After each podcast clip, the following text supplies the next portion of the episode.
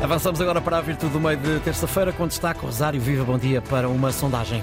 Bom dia, Ricardo Soares. E o que nos diz a sondagem? Diz que se as eleições legislativas fossem hoje, haveria um empate técnico entre PS e PSD. Sondagem da Universidade Católica para a Antena 1, RTP Público. O PSD recolhe 29% das intenções de voto e o PS 28%, logo seguido do Chega com 16%, da Iniciativa Liberal com 9%. Depois, Bloco com 6%, CDU com 3%, Livre, PAN e CDS com 2%. Nas justificações para o sentido de voto, 43% afirma votar no PS pela avaliação do trabalho feito, enquanto no PSD a maior parte do sentido de voto é justificado pela alternância democrática, a mesma justificação que é dada para votar no Chega.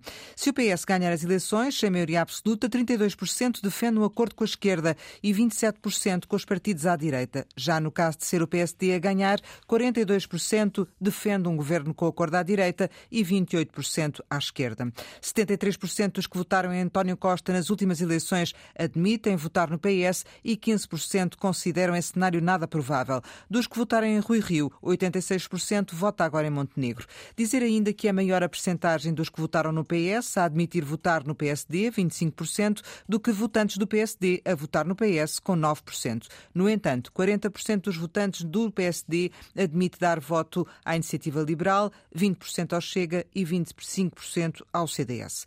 Esta é uma sondagem da Universidade Católica, como já disse, que foi realizada entre 15 e 24 de novembro. Foram obtidos para estes resultados 1.102 inquéritos válidos por telefone e a margem de erro é de 3,1%, com um nível de confiança de 95%. Mafalda Anjo, João Goberno, muito bom dia. Mafalda, há claramente uma divisão do eleitorado, o que significa uma necessidade de começar a pensar cada vez mais em entendimentos à direita ou à esquerda.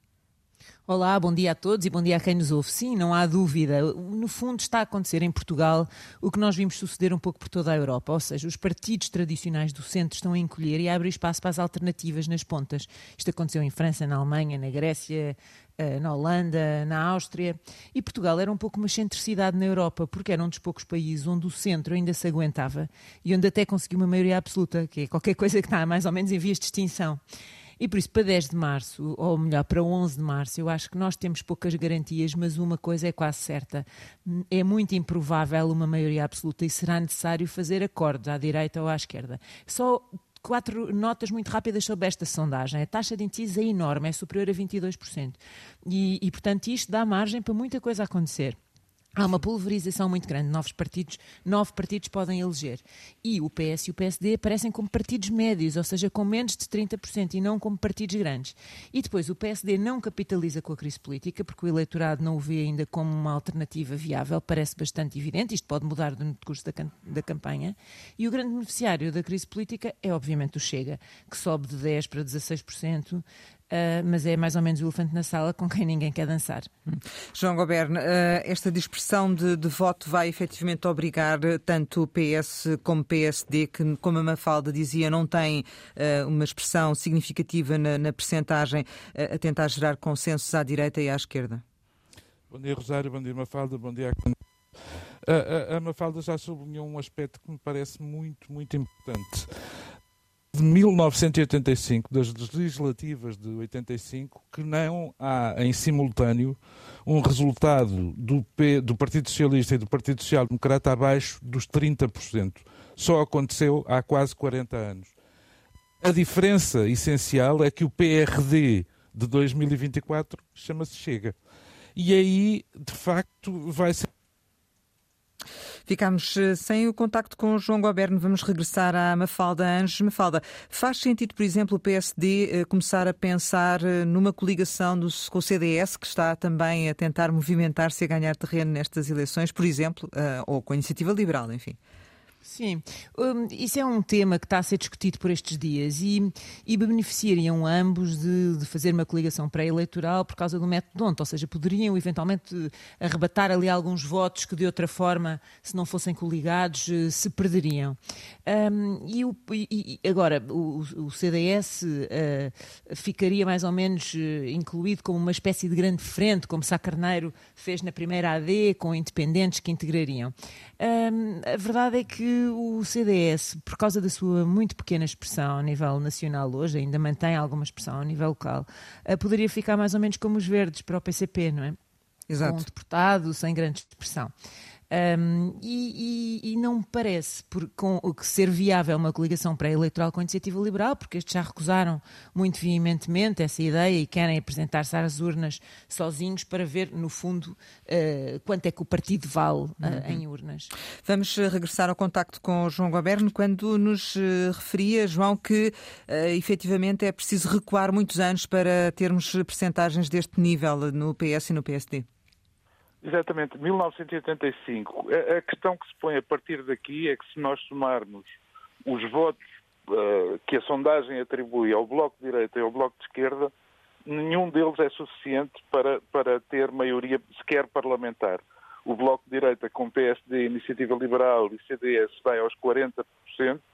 O Bloco de Esquerda, incluindo o Partido Socialista, o Bloco, o, a CDU e o LIVRE, soma 39%. Isso deixa o PAN uh, numa curiosa situação de partido de charneira. Depois, a questão que se põe é uh, uh, acordos à esquerda ou à direita. O acordo de esquerda até já foi testado. O acordo de direita acho que vai ser um desafio para Luís Montenegro, no sentido de saber se ele mantém o seu não perentório à inclusão do Chega ou se a inclusão do Chega lhe pode facilitar a vida. Em qualquer circunstância, eu diria que esta sondagem tem um problema de raiz. É que é feita com o Partido Socialista sem uma cara, sem um líder. É isso que eu ia perguntar, uh, João. É se vamos, poderá ser diferente, não é? Que, e naturalmente será, quando houver resultado de, também dessa eleição no PS. Penso que sim, até porque há uma sondagem de há oito dias uh, em, que, em que se pôs a hipótese tanto uh, da liderança de Pedro Nuno Santos como da liderança de José Luís Carneiro e Pedro Nuno Santos aí ganharia, ou teria ganho nessa sondagem, uh, uh, a Luís Montenegro e obviamente a José Luís Carneiro, porque já seria líder do PS. Gostava só de chamar a atenção para uma coisa, é que este, este cenário pós-eleitoral vai trazer para a rivalta o homem que de alguma maneira o provocou.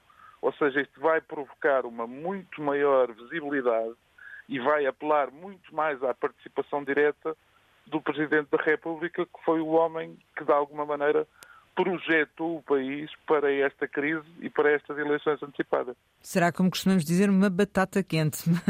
Mafalda, eh, só para concluirmos, esta liderança do PS fará diferença, certamente, neste resultado, imaginamos nós?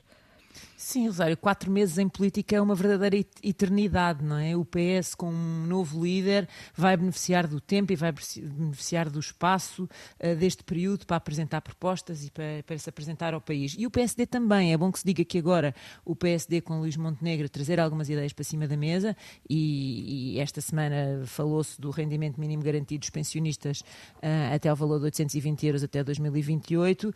Isto pode um, ehm, trazer uh, algum interesse interesse acrescido. Hum, uh, certamente. saber se depois será execuível. Mafalda João Goberno estiveram hoje em Virtude do Meio. Muito obrigada. Amanhã regressamos com Raquel Varela e Mafalda Daqui a pouco também em podcast. Antena 1.